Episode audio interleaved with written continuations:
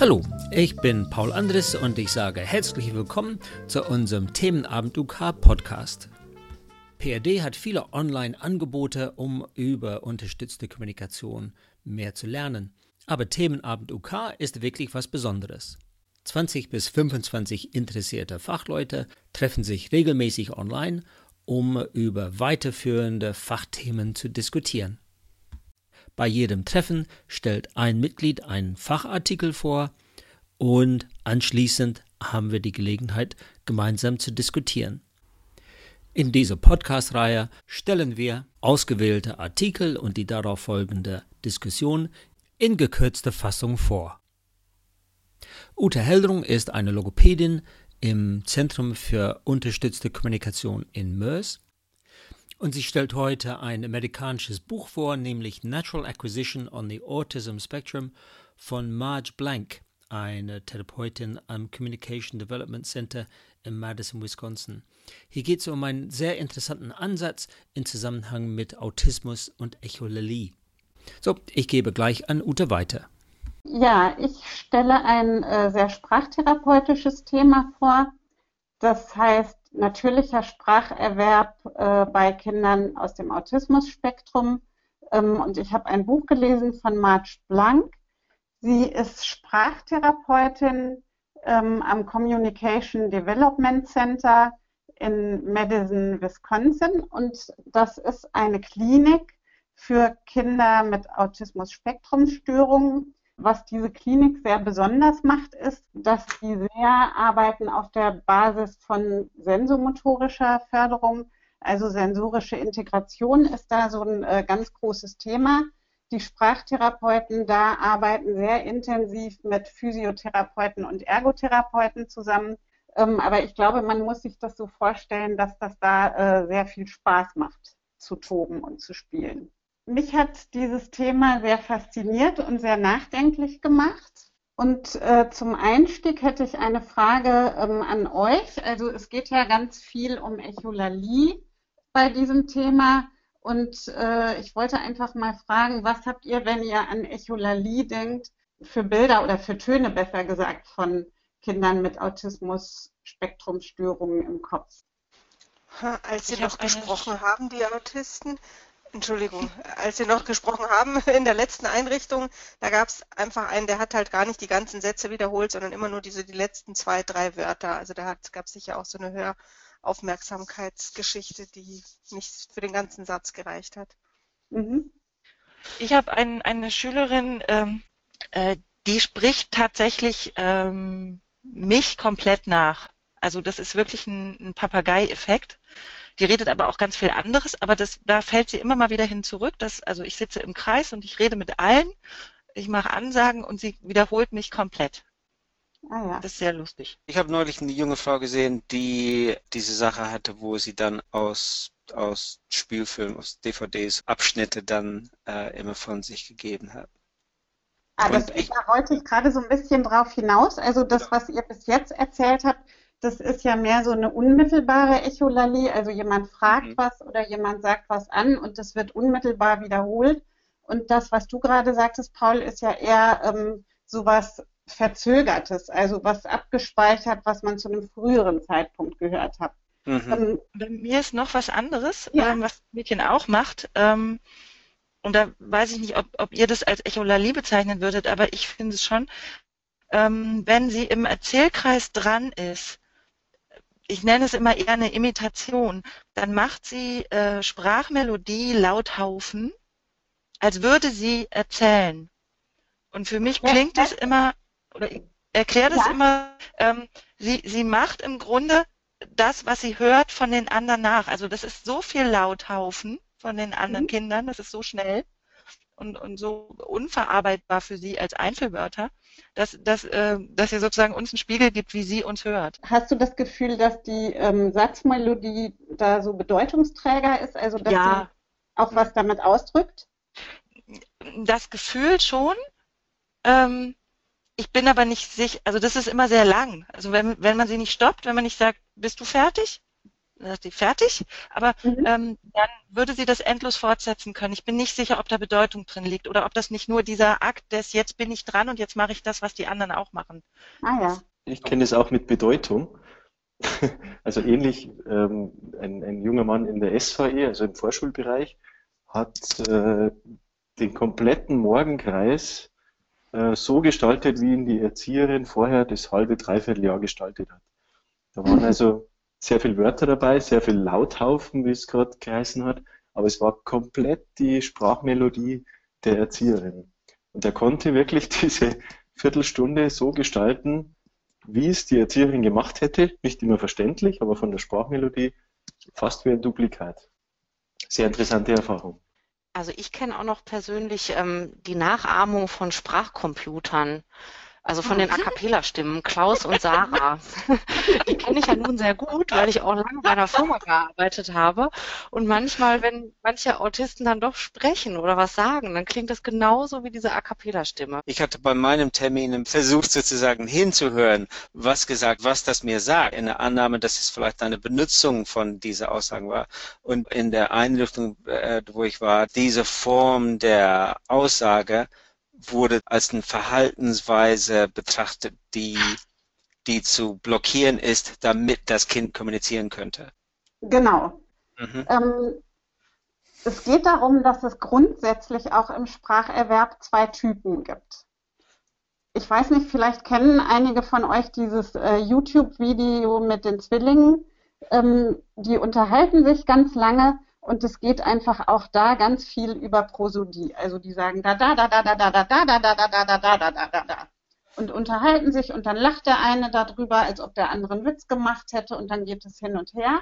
Also es gibt sozusagen zwei Spracherwerbstypen. Einmal die analytischen, das sind die, die ganz viele Einzelwörter lernen und die dann relativ schnell kombinieren können.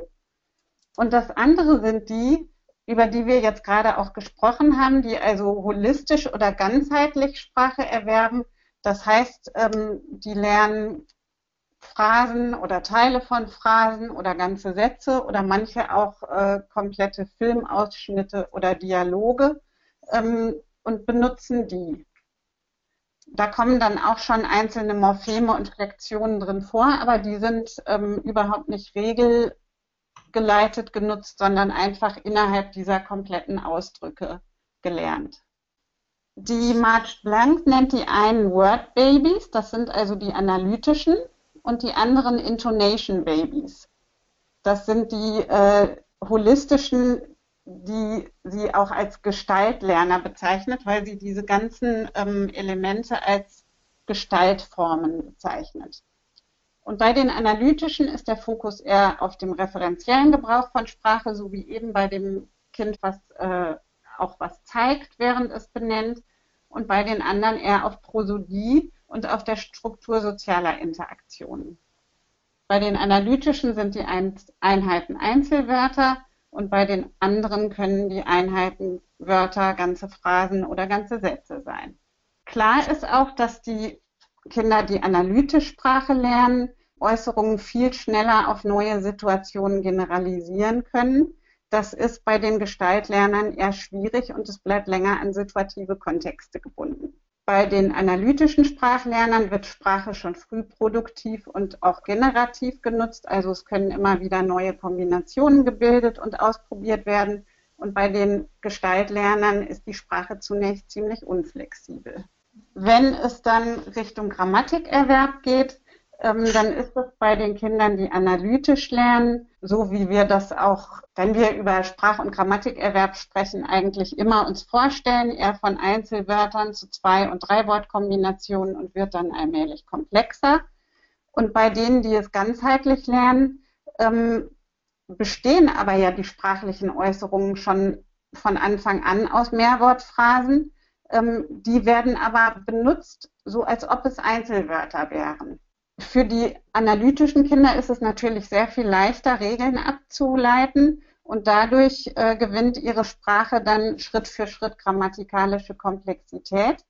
Und bei denen, die ganzheitlich, also dieses Gestaltlernen machen, ähm, entsteht die Komplexität, durch Kombinationen von erworbenen Gestaltformen. Also wenn jetzt, ähm, was weiß ich, so, ein, so, ein, so, eine Werbeaussage mit einer Frage kombiniert wird oder so. Tendenziell äh, ist es wohl so, dass diesen analytischen Stil äh, eher Mädchen haben und den holistischen eher Jungen und äh, eben Kinder aus dem Autismus-Spektrum.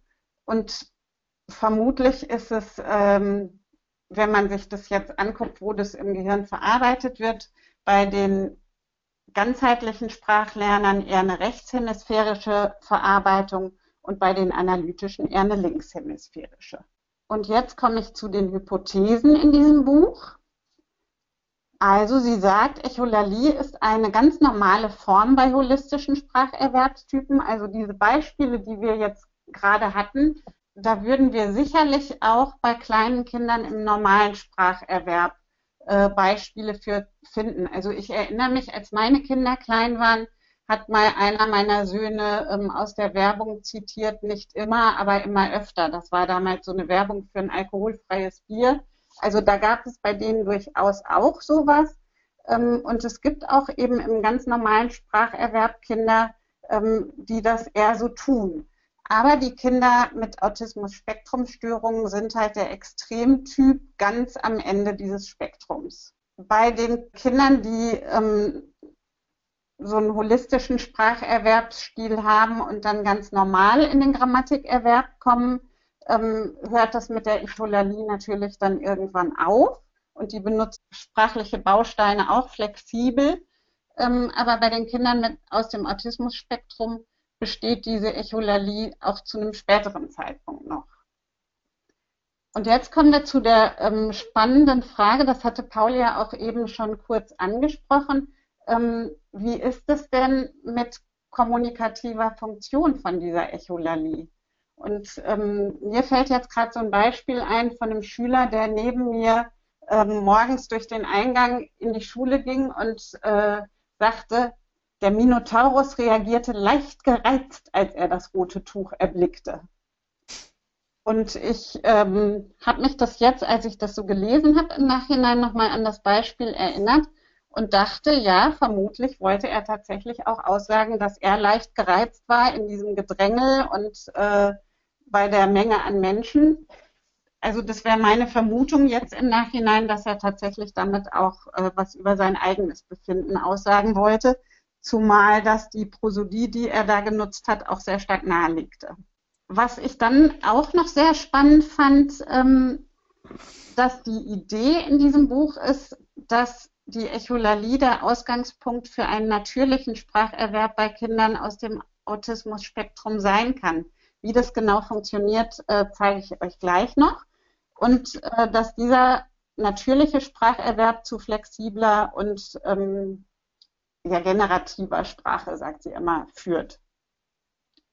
Das würde heißen, Sprache muss nicht beigebracht werden, wie in verhaltenstherapeutischen Konzepten. Also da ähm, übt sie auch immer zwischendurch so Kritik, ähm, sondern kann natürlich erworben werden. Dann ähm, komme ich jetzt nochmal zurück auf die, ich glaube, Lauthaufen hast du das eben genannt, Rainer. Ähm, sagt auch viele Kinder, die als nicht lautsprachlich gelten, sprechen eigentlich, aber in dieser Gestaltform, also nutzen sie ganze Phrasen, Songs, Filmausschnitte, alles, über das wir eben gesprochen haben. Aber weil das oft so komplex ist und eben nicht nur einfache Einzelwörter sind, ähm, sondern wirklich ganze Lautströme, bleiben sie dabei oft so unverständlich, dass eine kommunikative Absicht äh, überhaupt nicht erschlossen werden kann. Und sie sagt, dass auch die Kinder, die gar nicht sprechen, ähm, wahrscheinlich jede Menge Sprache im Kopf haben und äh, eben auch viele von diesen Gestaltformen.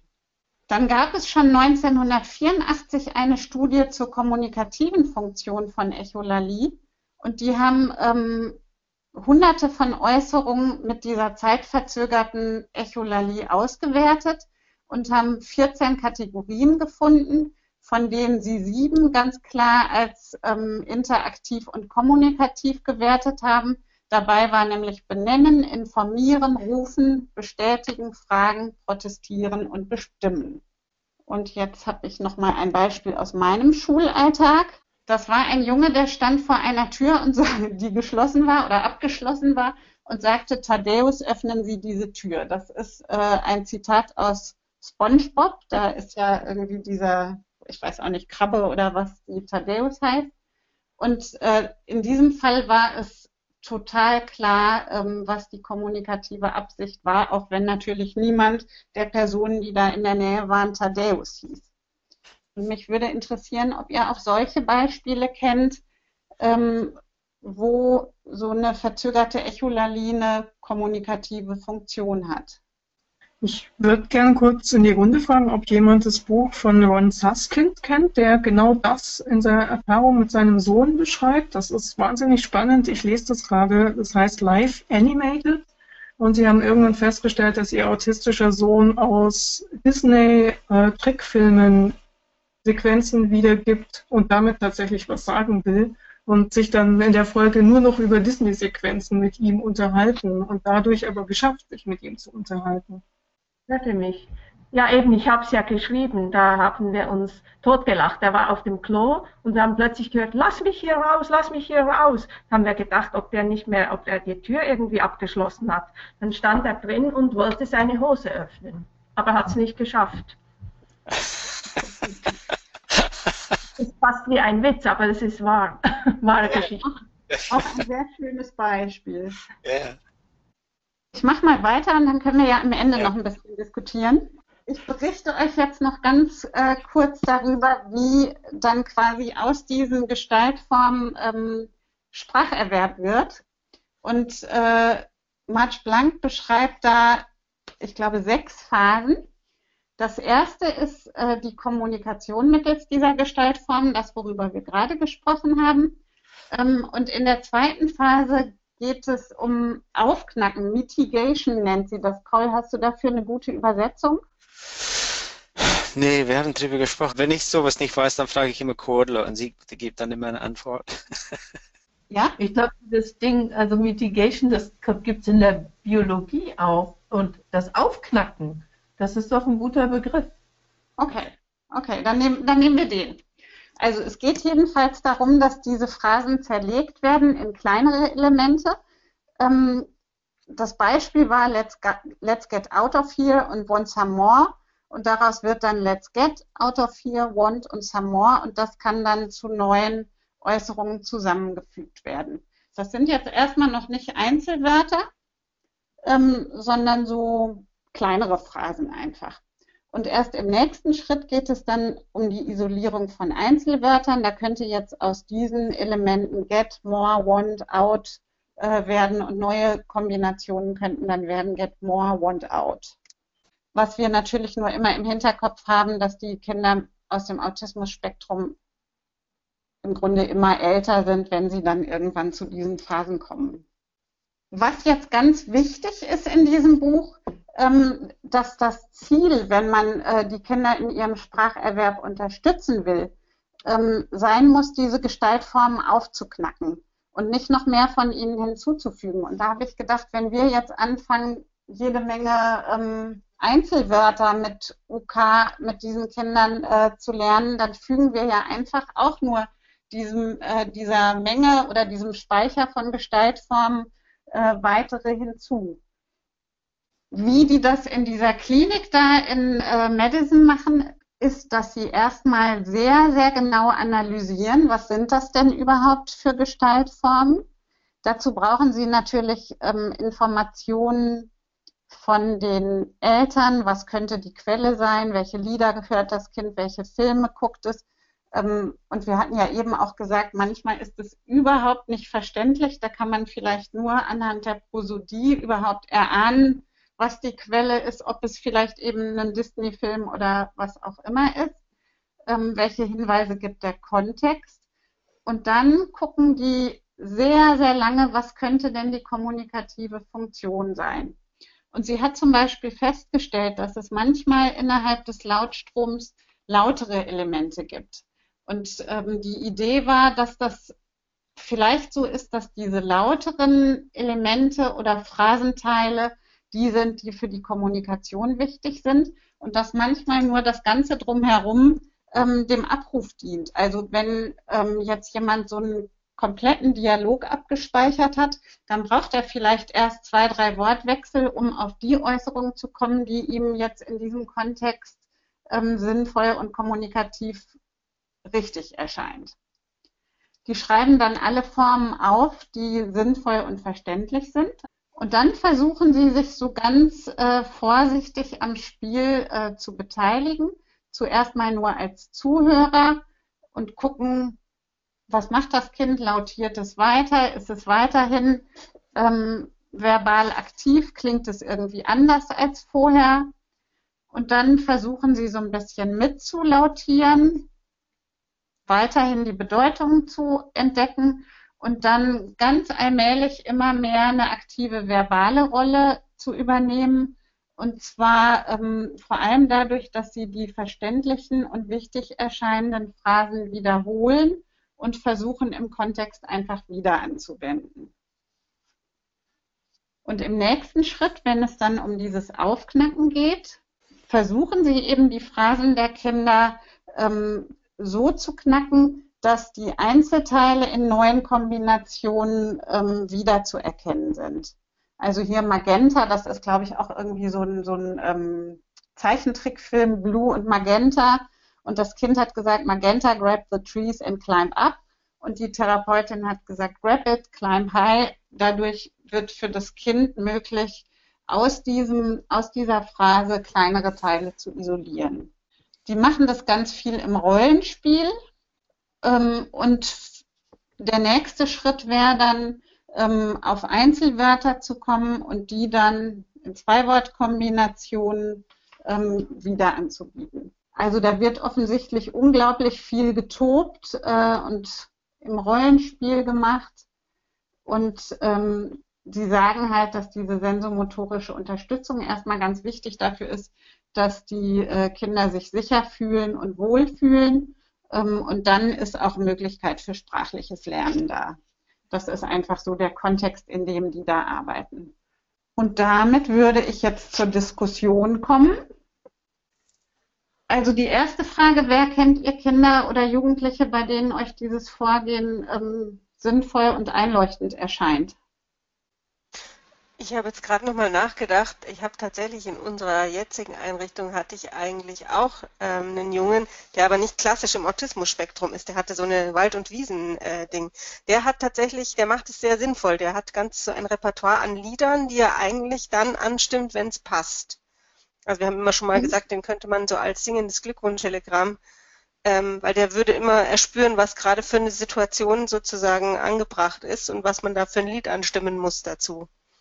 Mhm. Und der hatte auch so eine Zeit, als so die Gerichtsserien immer nachmittags liefen, dass er immer manchmal ab und zu so mitten im, im Ding gesagt hat, ähm, Angeklagte haben sie noch etwas zu sagen und so, also so, so komische Sachen. Aber ehrlich gesagt habe ich nicht interpretiert, ob das dann passend war.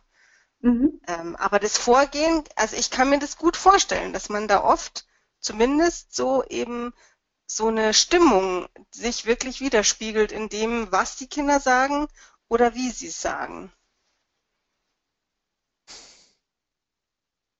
Also ich fand das auch total spannend und ich habe ja die ganze Zeit fast nur gegrinst, als ich den Vortrag gehört habe, weil ich wirklich dachte, das ist so einleuchtend und ich finde es so gut, ne, von dieser pragmatischen Ebene auszudenken, weil so verstehe ich es ehrlich gesagt. Ich kenne jetzt persönlich keine Kinder, die sich auf dieser ähm, Stufe der Echolalie bewegen und ich habe überlegt, ob es nochmal unterschiedliche Echolalie-Stufen geben könnte. Weil ich kenne tatsächlich eher diejenigen, die, wenn man fragt, wie geht es dir, geht es dir, sagen. Mhm. Und das ist jetzt nicht so was wie ein Filmzitat. Ich glaube auch nicht, dass das eine kommunikative Absicht verfolgt, sondern das ist wirklich so, so ein Turntaking geschehen. Mhm. Ich weiß nicht, ob die Autorin da in diesem Artikel darauf eingeht. Und da fände ich jetzt, jetzt mal spannend zu überlegen, ob da ein Weg der Förderung wäre, aus geht es dir zu machen, geht es, mir geht es gut. Weil das glaube ich, das würde nicht klappen auf dieser Entwicklungsstufe. Ich glaube das auch nicht, weil ähm, ich glaube, es macht tatsächlich schon einen großen Unterschied, ob es diese ähm, unmittelbare Echolalie ist, die einfach, also wo das nachgesprochen wird, was gerade der andere gesagt hat, ähm, oder ob jemand wirklich in seinem Kopf schon ein Riesenrepertoire an gesamten Phrasen hat und die nutzt, Kontext, also möglicherweise kontextpassend. Und da habe ich jetzt eine ganz provokative Frage, weil ehrlich gesagt hätte ich das bisher nie als Echolali bezeichnet. Mhm.